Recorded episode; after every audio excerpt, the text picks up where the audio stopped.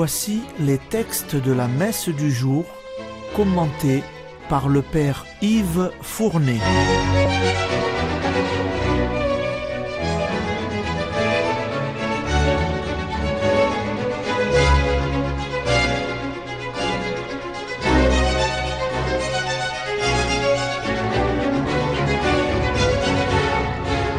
Bonjour, chers auditeurs et auditrices de Radio Maria.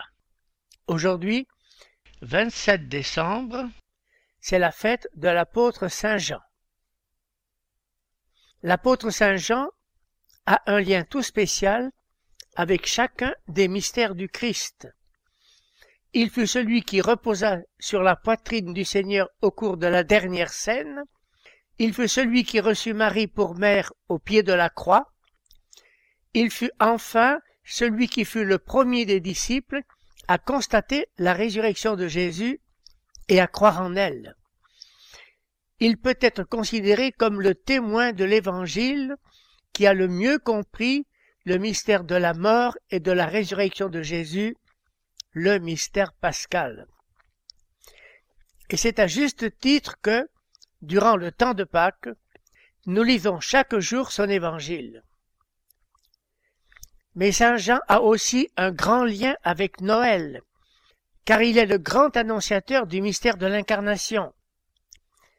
C'est lui qui a écrit, sous l'inspiration de l'Esprit Saint, les paroles suivantes. Le Verbe s'est fait chair, il a établi sa demeure parmi nous. Aussi, sa fête est vraiment à sa place après la fête de Noël, la fête de l'incarnation. La première lecture liturgique est celle de la première lettre de l'apôtre Saint Jean. Elle sera lue durant tout le temps de Noël jusqu'après l'Épiphanie. Nous la commençons aujourd'hui où nous l'entendons précisément dire au lendemain de Noël qu'il a vu et contemplé de ses yeux le Verbe de vie. Écoutez le commencement de sa lettre.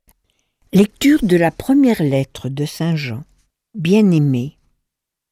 Ce qui était depuis le commencement, ce que nous avons entendu, ce que nous avons vu de nos yeux, ce que nous avons contemplé et que nos mains ont touché du Verbe de vie, nous vous l'annonçons. Oui, la vie s'est manifestée, nous l'avons vue, et nous rendons témoignage nous vous annonçons la vie éternelle qui était auprès du Père et qui s'est manifestée à nous. Ce que nous avons vu et entendu, nous vous l'annonçons à vous aussi, pour que, vous aussi, vous soyez en communion avec nous. Or, nous sommes, nous aussi, en communion avec le Père et avec son Fils Jésus-Christ. Et nous écrivons cela afin que notre joie soit parfaite.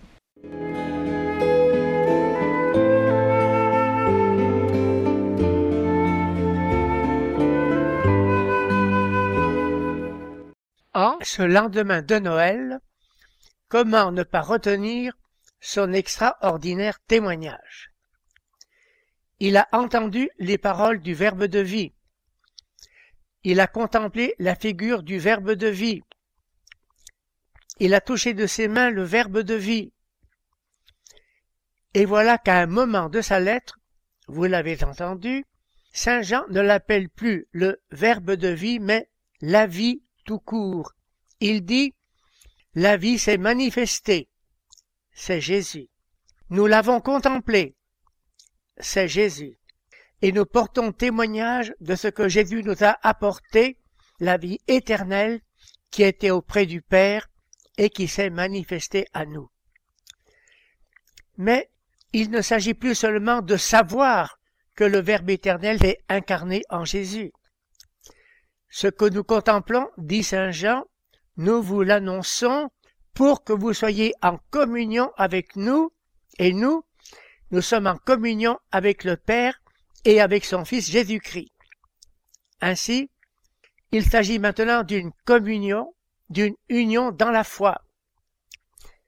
Saint Jean nous révèle que l'unité de la communauté chrétienne est fondée sur l'unité de chaque fidèle avec Dieu dans le Christ. La foi de chacun dans le Verbe de vie le met en communion avec tous les autres croyants. Cette communion, c'est l'Église de Jésus. Est cela votre foi, chers auditeurs et auditrices de Radio Maria, dans le Verbe de vie Et voici la conclusion de cette communion. La plénitude de la joie nous est donnée. C'est maintenant l'Évangile.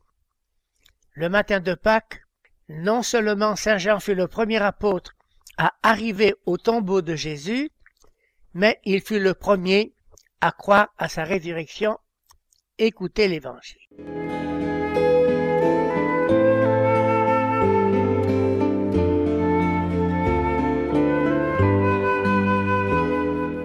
Évangile de Jésus-Christ selon Saint Jean.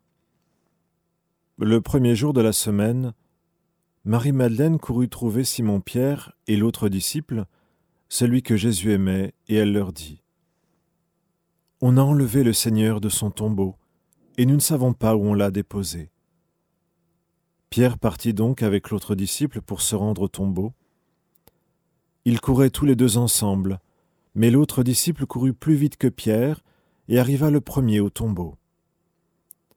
En se penchant, il s'aperçoit que les linges sont posés à plat. Cependant, il n'entre pas. Simon-Pierre, qui le suivait, arrive à son tour. Il entre dans le tombeau, il aperçoit les linges posés à plat, ainsi que le suaire qui avait entouré la tête de Jésus, non pas posé avec les linges, mais roulé à part à sa place. C'est alors qu'entra l'autre disciple, lui qui était arrivé le premier au tombeau. Il vit, et il crut.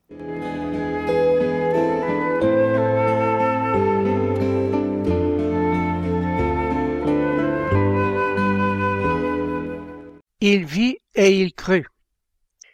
Tel fut l'acte de foi de Saint Jean le matin de Pâques. Il avait rencontré Jésus sur le bord du Jourdain. Il avait été, avec Pierre et Jacques, le témoin de sa transfiguration. Il avait été le compagnon de son agonie. Seul de tous les apôtres, il avait vu mourir Jésus. Il l'avait déposé dans son tombeau. Vous l'avez entendu raconter le matin de Pâques. Entré dans le tombeau, a-t-il écrit, sous-entendu avant Saint-Pierre, il vit le linceul rester là, et le linge qui avait recouvert la tête non pas posé avec le linceul, mais roulé à part à sa place. Ce qui veut dire, le linceul qui avait enveloppé le corps était là, était resté à sa place, mais vide, à plat.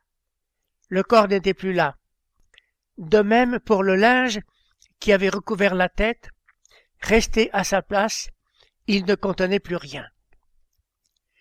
Il vit et il crut il comprit tout de suite que le corps de Jésus était ressuscité, et il dut se souvenir que Jésus le lui avait prédit. Il conserva des paroles et actions de Jésus, des souvenirs qui devaient illuminer toute sa longue vie. Et il nous les transmit précieusement dans son évangile. Mais connaissez-vous la fin de son évangile? La voici. Jésus a accompli encore bien d'autres actions. Si on les relatait en détail, le monde même ne suffirait pas, je pense, à contenir les livres qu'on en écrirait. Saint Jean avait surtout découvert cette réalité divine extraordinaire. Dieu est amour, et le commandement du Seigneur consiste dans l'amour. Terminant par la prière d'ouverture de sa fête. Dieu, qui a dévoilé pour nous les mystères de ton Verbe, grâce à ton apôtre Saint Jean, rends-nous capables de comprendre et d'aimer les merveilles qu'il nous a fait connaître par Jésus-Christ. Amen.